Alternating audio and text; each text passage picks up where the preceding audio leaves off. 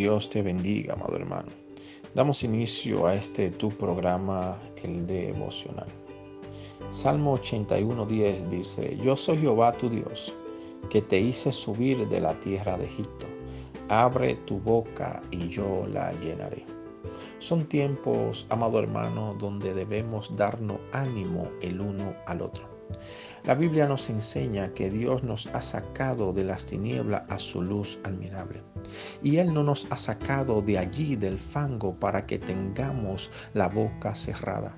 Nos ha sacado para que proclamemos la grandeza de Dios en la vida de otros. Porque si Dios fue capaz de sacarnos del pecado a cada uno de sus hijos, de hacer maravillas, de hacer milagros en nuestras vidas, ese mismo Dios que no hace excepción de persona tiene el poder para hacerlo en aquellos que aún no le conocen.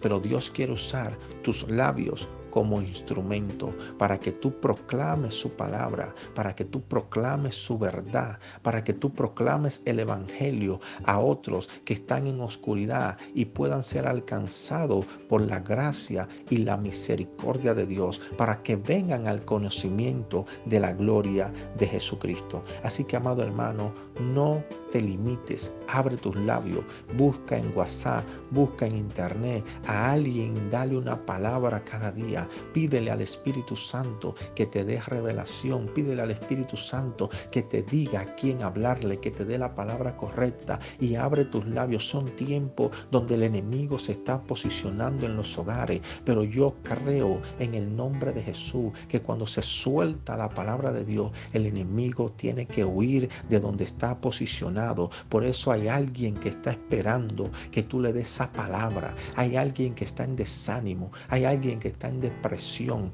Hay alguien que está congojado. Hay alguien que está sumergido en una tristeza. Hay alguien que está, eh, que se siente abandonado y está esperando que tú le des una palabra de parte de Dios para que Dios haga su perfecta obra en la vida de ese ser humano. Así que Dios te bendiga y recuerda, Abre tu boca porque Dios la va a llenar. Bendiciones.